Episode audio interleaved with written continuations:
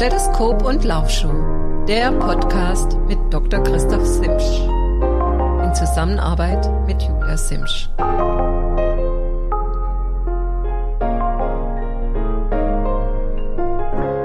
Ja, hallo, ihr Lieben. Ich begrüße euch ganz herzlich zu einer neuen Ausgabe von Doc Talk, Stethoskop und Laufschuh, meinem Podcast direkt aus meiner Praxis. Mein Name ist Dr. Christoph Simsch. Ich bin Facharzt für Allgemeinmedizin, Triathlet seit der ersten Stunde, seit 85 und ja, habe jetzt seit über einem Jahr diesen Podcast für einige, die mich noch nicht kennen. Meine Praxis äh, ist hier näher im schönen Hohenlohe, in der Nähe von Kralsheim in Satteldorf. Ich bin ja, wie man so schön sagt, ähm, Landarzt, habe eine große Praxis ähm, und aber mein Schwerpunkt ist die Sportmedizin. Wie gesagt, selbst bin ich Triathlet seit äh, ewigen Zeiten, äh, habe wissenschaftlich im Bereich der Sportmedizin gearbeitet und dieses Wissen möchte ich euch hier in diesem Podcast weitergeben. Heute ist Freitag, der 13. Hm, ich hoffe, kein schlechtes Omen. Ähm, ich entführe euch heute entgegen der Ankündigung von zwei Wochen äh, in ein anderes Gebiet, aber keine Angst, das Thema Radfahren wird in der nächsten Folge kommen. Ich habe aus, ja, aus aktuellem Anlass, weil jetzt die Saison bevorsteht, viele Sportler zu mir kommen, einen Pre-Check haben wollen, einfach ähm, fit und ähm, ohne Defizite in die neue Saison gehen wollen. Das Thema heute gewählt, ähm, ja, Blutanalysen beziehungsweise ähm, Nahrungsergänzungsmittel, was kann man, was macht Sinn, was macht keinen Sinn. Eigentlich dachte ich, das wäre ein relativ kleines, übersichtliches Thema.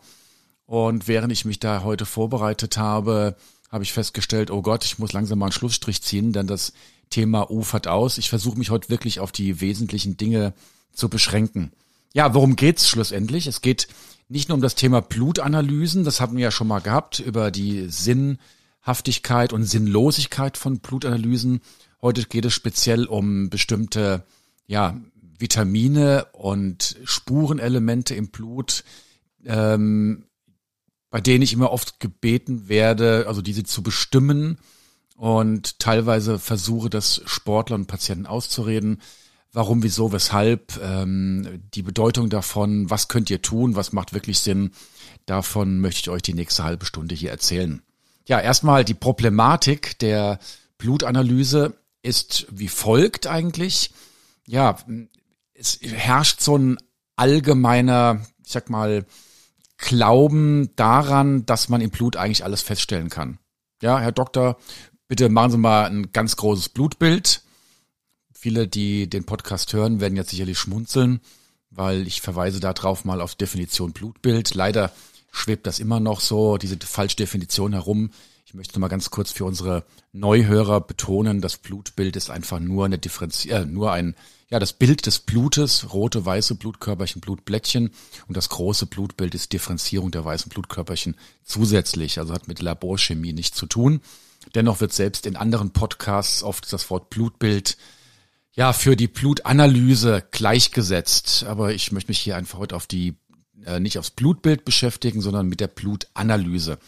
Die Problematik ist, ähm, dass man natürlich nicht alles äh, im Blut oder man kann vieles im Blut bestimmen. Ähm, die Frage ist natur, natürlich nur, aha, unser Hahn gerät im Hintergrund. Vielleicht hört ihr den. Wir leben hier auf dem Land und ähm, haben ein bisschen Hintergrundmusik. Lasst euch davon nicht stören, aber ich störe mich da fast ein bisschen dran. Ähm, auf jeden Fall ähm, sieht es so aus, dass man natürlich im Blut vieles bestimmen kann. Und ein alter Ingenieursspruch heißt sowieso schon mal, wer was misst, misst, misst. Also erstmal die Frage ist, ist das, was ich da messe, hat das, macht das auch wirklich Sinn? Ähm, ist der Wert auch, ja, ist der auch wirklich richtig gemessen?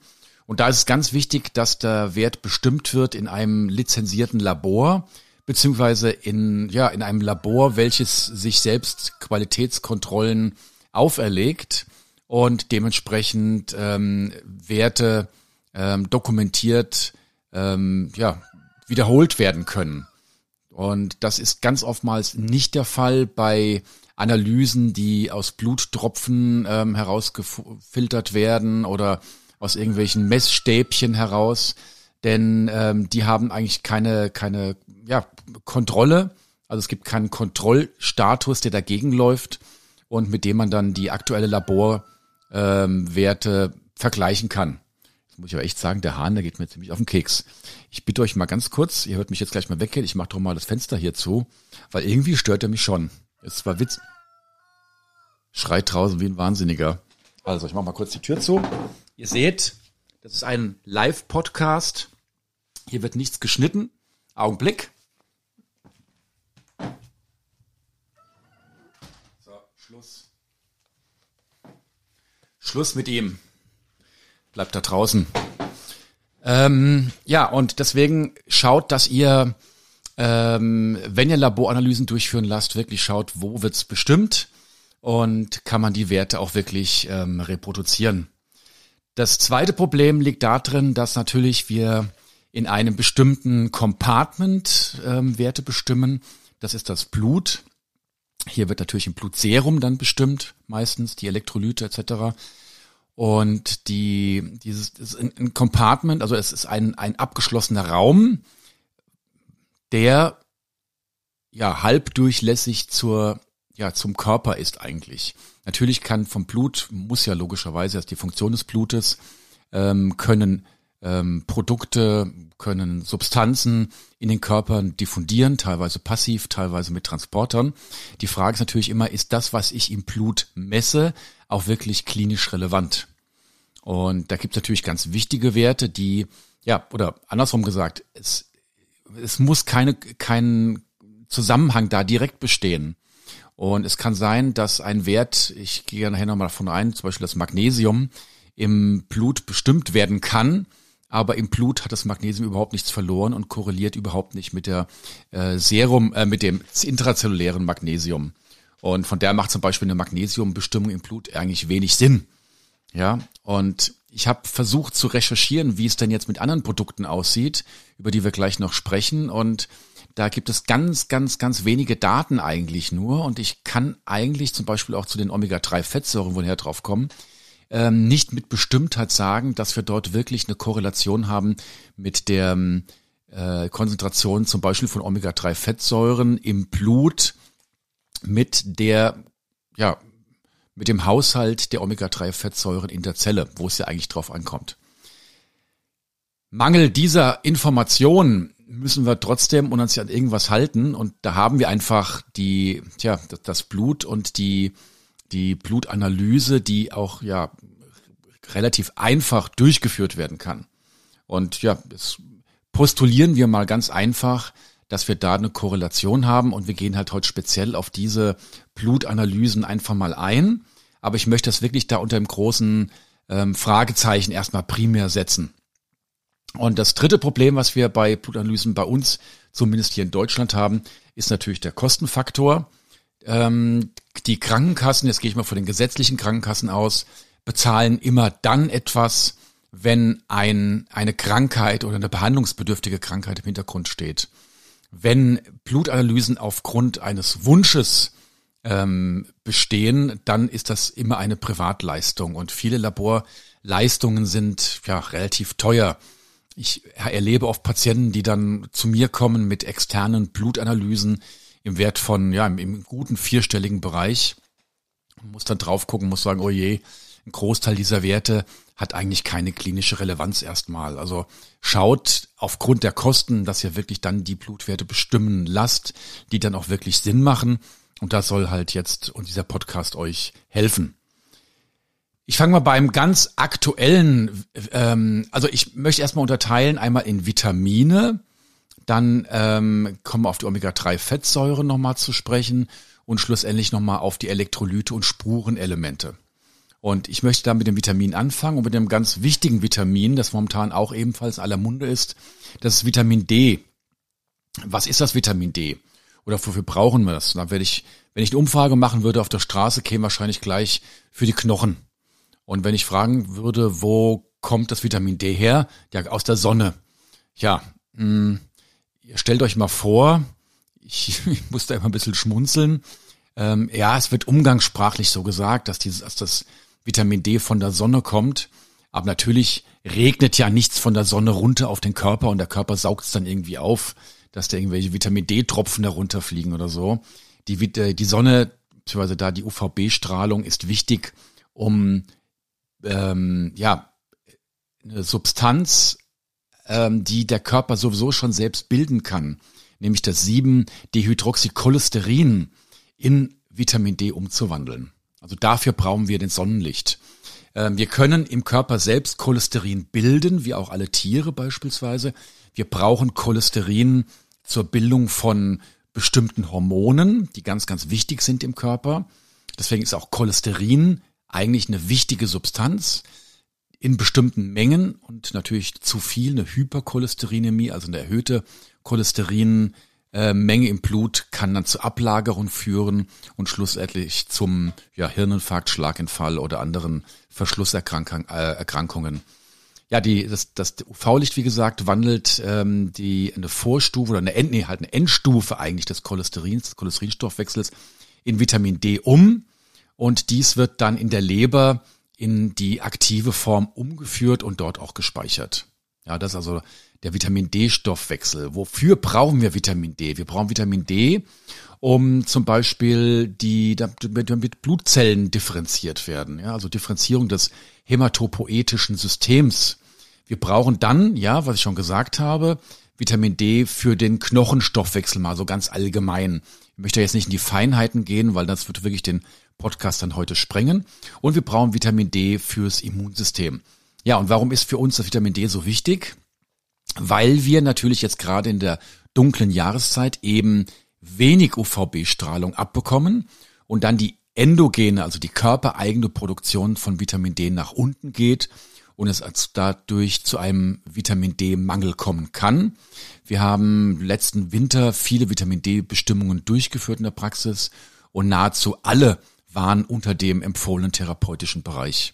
Also da macht es durchaus Sinn, jetzt in der Winterhalbzeit Vitamin D zu substituieren. Ich, viele, die mich kennen, ihr wisst, dass ich normalerweise gegen Substitution bin, aber ähm, das Vitamin D macht wirklich Sinn.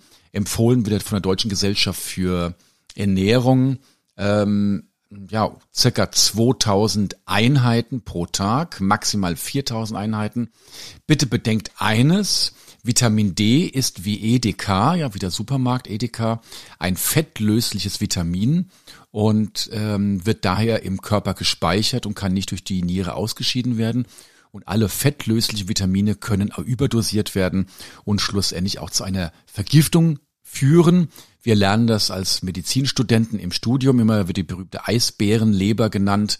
Ähm, die Eisbärenleber hat einen sehr, sehr hohen Gehalt an Vitamin D und ist sogar toxisch, sodass die Inuit, die Ureinwohner Grönlands beispielsweise, wissen, dass die Eisbärenleber ganz vorsichtig vom erlegten Eisbären zu entfernen ist und praktisch ungenießbar ist. Ja, also Vitamin D macht auf jeden Fall Sinn. Und da macht es auch Sinn, ähm, Laboranalyse durchzuführen, die aber, Achtung, auch wenn der äh, ein bestehender Mangel besteht oder Verdacht eines Mangels besteht, nie von der gesetzlichen Krankenkasse erstattet wird. Das wurde einfach von der KV, der Kassenärztlichen Vereinigung, so festgelegt. Ähm, wahrscheinlich, weil ansonsten die Kosten insgesamt explodieren würden, wenn 50 Prozent der Bevölkerung regelmäßig einen Vitamin D-Spiegel bestimmen würden, würde das einfach die, die Kosten sprengen. So wurde festgelegt, nein, Vitamin D wird grundsätzlich nicht erstattet. Die Kosten betragen so ungefähr 20 Euro. Ähm, ein empfohlener Spiegel sollte sein mindestens 30 Nanogramm pro Milliliter ähm, ab 120, 130 wird es dann doch toxisch. Also ähm, ich empfehle immer gerade Sportlern, die einen hohen Bedarf haben, jetzt im Winter ähm, ungefähr bei 50 sich einzupennen, also mindestens 50 Nanogramm pro Milliliter anzustreben. Bedenkt, wenn ihr zu den Glücklichen gehört, die im Winter ins Warme fahren, um dem Winter hier, den Winter zu verkürzen, dass ihr natürlich dort wieder eine vermehrte UVB-Strahlung abbekommt und dann ähm, ihr dann mit der Vitamin D Substitution ruhig aussetzen könnt. Ähm, wer kontinuierlich hier im Winter sich befindet, dem sei eine ähm, dauerhafte Vitamin D-Substitution nahegelegt. Aber wie gesagt, fettlöslich und daher auch toxisch. Es macht, ist es spannend zu sehen, dass es Leute gibt, die trotz äh, 4000 Einheiten pro Tag immer noch einen niedrigen ähm, Spiegel an ähm, Vitamin D haben und andere, die nicht substituieren, ähm, praktisch ein, ein Vitamin D-Spiegel im Normbereich. Also es scheint da Responder und Nicht-Responder zu geben. Deshalb macht es halt einfach mal Sinn, ähm, zweimal so eine Blutanalyse durchzuführen. Einmal eh ohne Substitution und dann mit Substitution. Da könnt ihr auch sehen, wie hoch euer Bedarf beispielsweise ist. Ja, so viel zum Vitamin D. Also das macht durchaus Sinn. Ähm, kommen wir zu einem weiteren ähm, häufig genannten, also wir gehen heute nicht alle Vitamine durch, keine Angst. Wir gehen die wichtigsten und häufigst genannten Vitamine durch. Das Vitamin B12 wird oft genannt. Ja, ich sage nur eins: Werbung, äh, Schleichwerbung. Achtung, Vita Sprint. Ähm, ich musste immer schmunzeln. Äh, bei der Werbung fies früher, glaube ich, äh, das waren so kleine Kapseln, so kleine Fläschchen, wenn man die zusammengedrückt hat, dann haben da irgendwie so, so zwei Substanzen sich vermischt. Und der Sprecher sagte dann, ähm, ja, wenn diese dieses Fläschchen zusammengedrückt wird, geschieht etwas Wunderbares, neue Energie. Und jeder fing dann an, plötzlich an, Vitamin B12 zu schlucken, denn äh, jeder von uns braucht natürlich Energie und ähm, jeder von uns möchte natürlich äh, so viel Energie haben, wie, wie nur möglich, um dann den Alltag möglichst optimal ähm, bewältigen zu können. Natürlich ist es dem nicht so, aber Vitamin B12 ist trotzdem ein wichtiges Vitamin. Es ist, wie ihr jetzt schon wisst, es gehört nicht zu den fettlöslichen, sondern zu den wasserlöslichen Vitaminen kann also praktisch nahezu nicht überdosiert werden, oral. Wir haben allerdings doch oftmals Patienten, die aus bestimmten Gründen Vitamin B12 gespritzt bekommen. Und da kann es schon mal zur Überdosierung kommen. Ähm, der ja, chemische Ausdruck des Vitamin B12 das ist Cobolamin. Und die Funktion, es ist wichtig für, deswegen auch ganz wichtig für einen Sportler. Es ist ganz wichtig für die Funktion in den Mitochondrien und für alle ja, Nerds unter euch oder alle, die in Biochemie aufge aufgepasst haben. Es dient dazu, ähm, in den Mitochondrien die Aminosäuren abzubauen und dann in den Succinyl-CoA, ähm, ja, in den, in den Zitratstoff, äh, Zitratzyklus als Succinyl-CoA einzuschleusen. Ähm, also damit also für die Energiefunktion ganz, ganz wichtig. Weiterhin ist es wichtig, dass äh, die Folsäure für äh, die, die Vitamin B12 für den Folsäurestoffwechsel, da kommen wir gleich noch drauf. Ja, wo können wir das denn finden, das Vitamin B12? Wir finden das in Nahrungsmitteln, in Fleisch, Fisch und Eiern. Und normalerweise, wenn wir uns ausgewogen ernähren und darauf achten, wo wir unsere Produkte herbekommen, haben wir eigentlich, laufen wir nicht Gefahr, einen Vitamin B12-Mangel zu erleiden.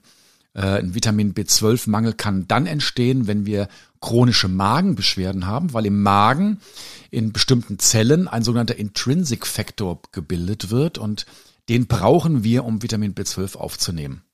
Und wenn das nicht der Fall ist, zum Beispiel bei einer chronischen äh, Magenschleimhautentzündung, die dann zum Verlust dieser Zellen führt, kann eben Vitamin B12 nicht aufgenommen werden. Dann macht aber auch Vitamin B12, es macht das keinen Sinn, Vitamin B12 oral aufzunehmen. Ja, und deshalb macht so eine Vita-Sprint-Kur schon mal gar keinen Sinn. Ja, doppelt keinen Sinn.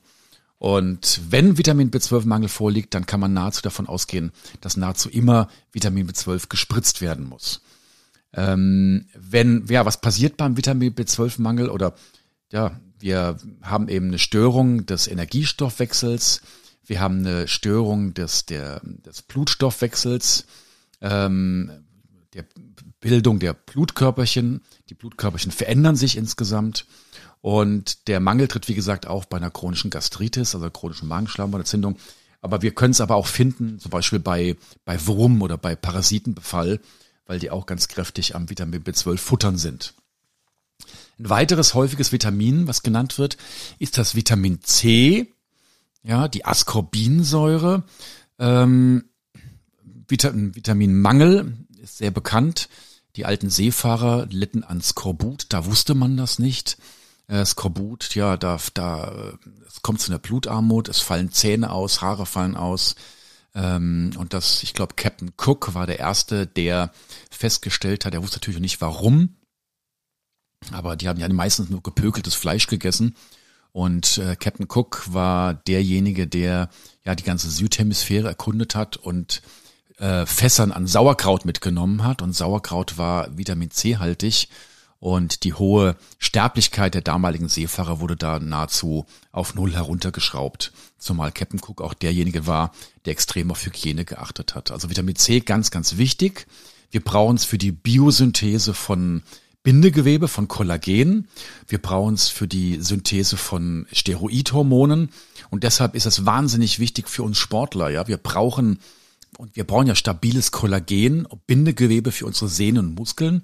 Und wir brauchen natürlich Steroidhormone, um ähm, ja um den Muskelstoffwechsel anzuregen beispielsweise. Des Weiteren und deswegen wird Vitamin C so ganz oft erwähnt und gerne auch ähm, bei im Rahmen von Erkältungskrankheiten gegeben. Vitamin C ist ein ganz starker Rettungs, Redoxempfänger. Also der, der fängt Radikale auf, aggressive Radikale, die unter Umständen auch mal äh, in der Häufigkeit zu Krebs führen können, aber auf jeden Fall das Immunsystem schwächen. Und ähm, ja, und deswegen kommt man oft dahin, Vitamin C, natürlich auch ein wasserlösliches ähm, äh, Vitamin kann ebenfalls nicht gespeichert werden. Und der Bedarf ist ungefähr 100 Milligramm pro Tag. Oh ja, Vitamin C kommt vor, wisst ihr ja alle. Das kommt vor in, in, in, in Obst, in, in Gemüse, ähm, in Zitrone, ähm, Zitrusfrüchten beispielsweise, ähm, die alle sehr Vitamin C, Kiwi beispielsweise auch Vitamin C haltig sind. Ähm, Sauerkraut gerade eben schon erwähnt.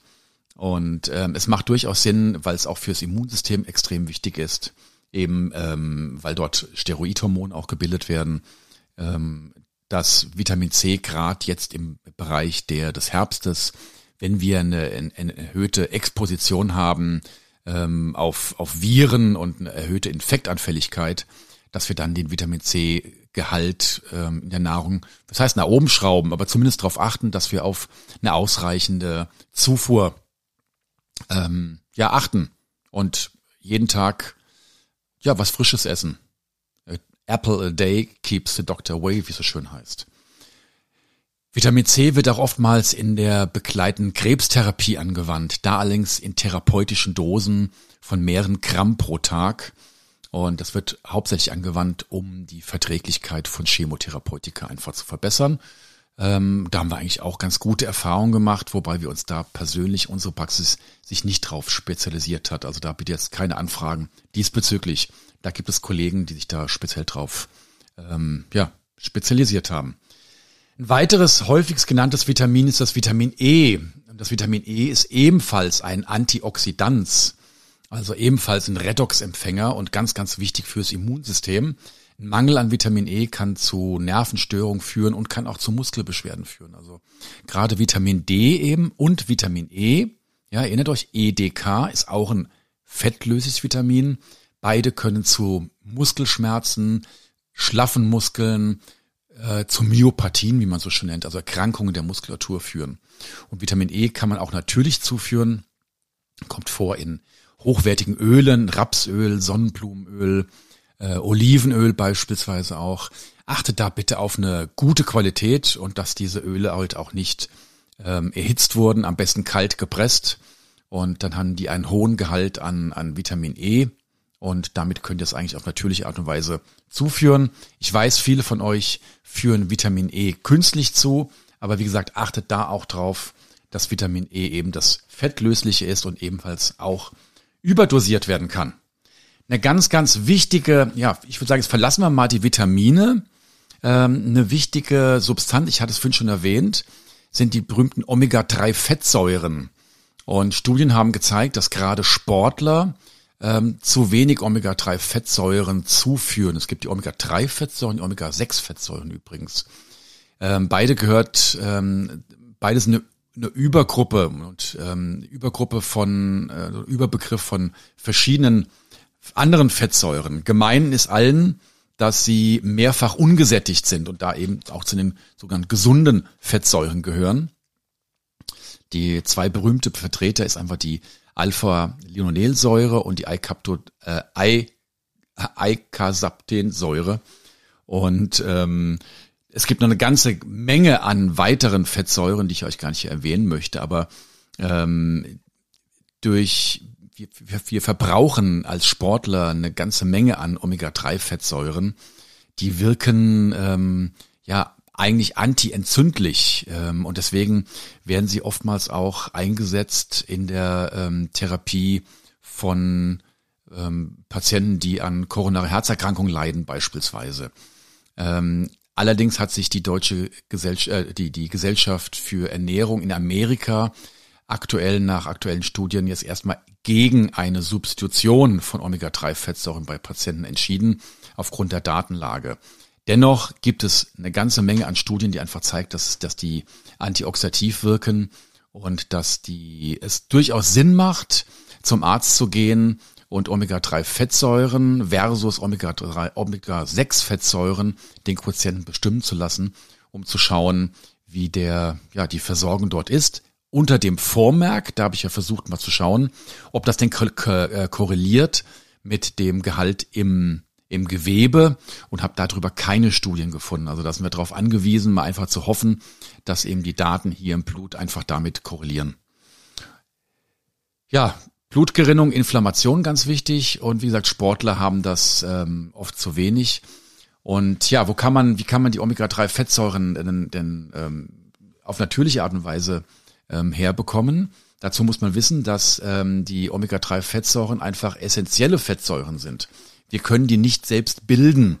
Bilden können sie nur ähm, Pflanzen und ähm, eben auch ähm, Lebewesen, die Pflanzen essen und anreichern. Und da ganz speziell äh, hohe Konzentration Omega-3-Fettsäuren in Algen.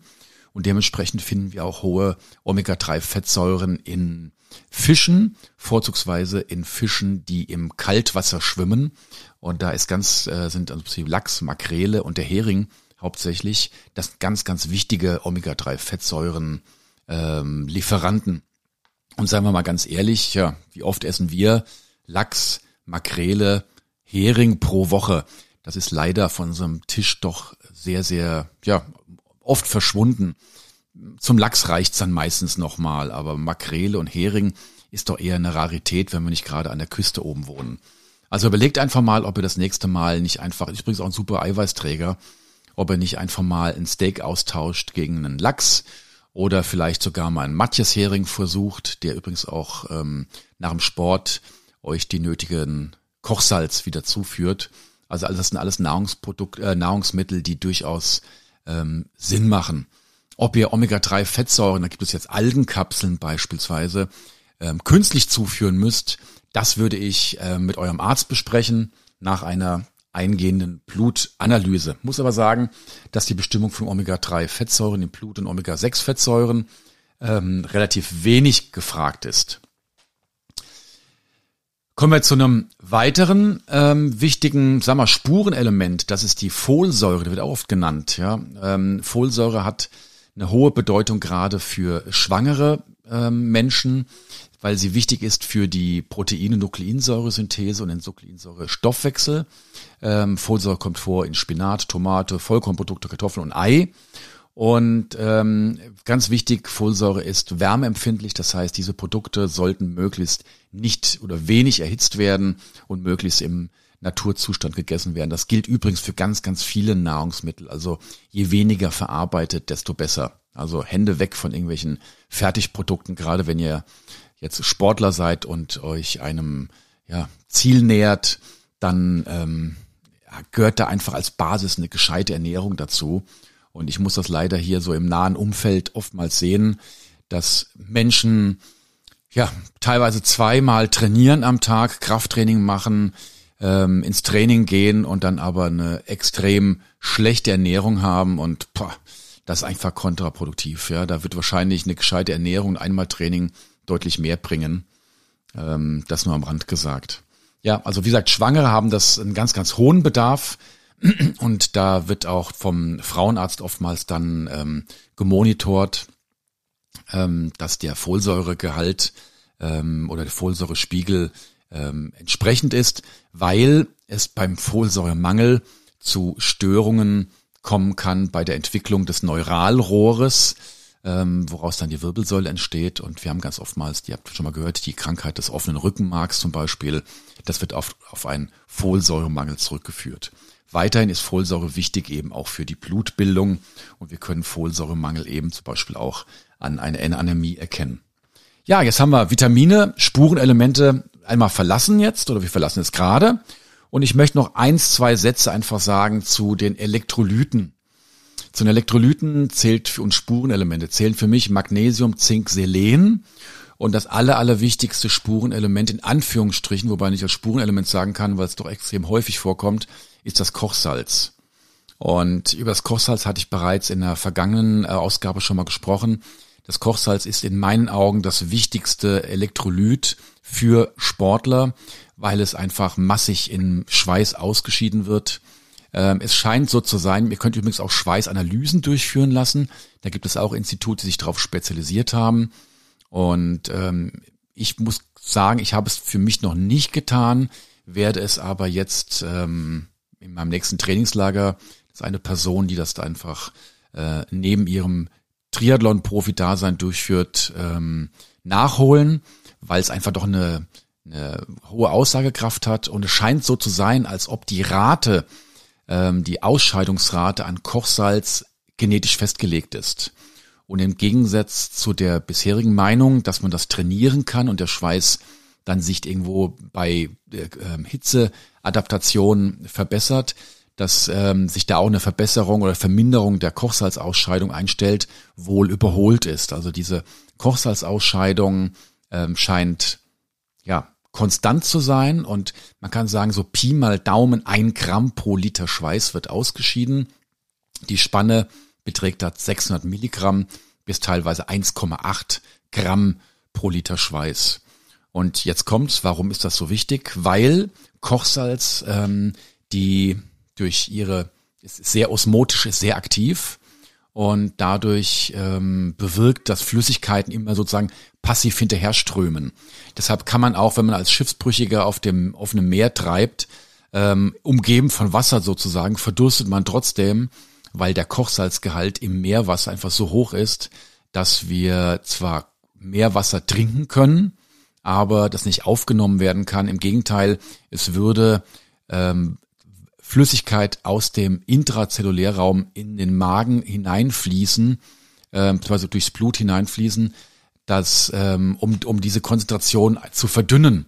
Und deshalb kann Kochs, also kann das nicht aufgenommen werden. Es kann erst dann aufgenommen werden, wenn es isotonisch ist, also die gleiche Menge an Kochsalz in der, im Getränk vorkommt, wie auch im, im äh, Blut. Das sind 0,9 Gramm pro Liter oder eben Hypoton, da kann es auch aufgenommen werden.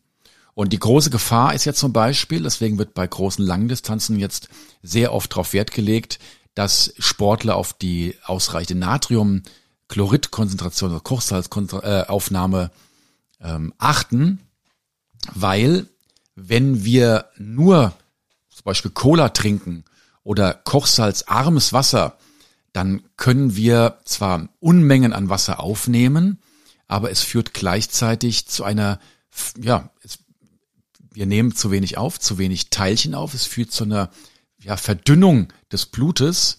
Und die Zellen wollen, also die Flüssigkeiten, die Konzentrationen wollen sich ausgleichen. Und dann strömt Wasser passiv in den ja, Bereich der Zellen hinein, wo sich mehr Kochsalz befindet. Und dann kommt es zur Zellschwellung und dann schließlich zum ja, gerade wenn es im Bereich des Gehirnes ist, zum Schwindel, zu Kopfschmerzen, Bewusstlosigkeit bis hin zum Tod. Wir haben das gehabt 2016 beim Ironman Frankfurt. Dieser, ihr erinnert euch, ihr erinnert, ihr erinnert euch, das war dieser extreme ähm, Hitzetriathlon mit über 40 Grad, bei dem damals Jan Frodeno neue Weltbestzeit aufgestellt hat.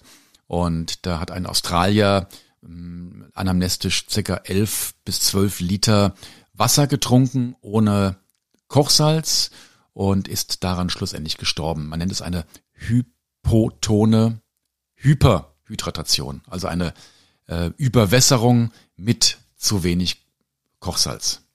Und deshalb ganz, ganz wichtig, achtet darauf, dass euer Sportgetränk aus, ausreichend Kochsalz enthält.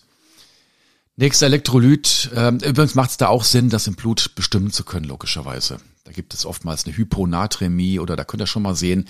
Und das korreliert auch schlussendlich mit der, mit dem intrazellulären. Ähm, Magnesium wird ganz oft gewünscht und das hatte ich vorhin anfangs schon mal erwähnt. Wir konnten in Studien in Ulm nachweisen, dass es keine Korrelation gibt zwischen dem intrazellulären Magnesium und dem Serum Magnesium. Und von daher macht da eine Bestimmung keinen Sinn, obgleich Magnesium trotzdem ein wichtiges Elektrolyt ist. In den seltensten Fällen ist Magnesiummangel äh, Mangel der Grund für Muskelkrämpfe. Also der häufigste Grund für Muskelkrampf ist Ermüdung, Flüssigkeitsmangel, Kochsalzmangel. Und wenn ihr diese drei Dinge behoben habt, dann möchte ich euch fast schon garantieren, werdet ihr keine Muskelkrämpfe mehr bekommen. Also da Magnesium extra zuzuführen, ist eigentlich, macht eigentlich wenig Sinn. Zudem Magnesium extrem abführend wirkt. Wir in der Praxis nutzen sogar Magnesium oftmals, um Patienten, die unter Verstopfung leiden, zum Abführen zu bewegen. Aber als Sportler würde ich sagen, naja, muss nicht unbedingt sein. Zumal wenn ihr euch ähm, ausgiebig und, und, und ähm, ausgewogen ernährt. Ein ganz weiteres wichtiges äh, Spurenelement ist das Zink. Äh, Zink ist ganz, ganz wichtig fürs Immunsystem, kommt vor in Fisch, Vollkornprodukten und in Nüssen.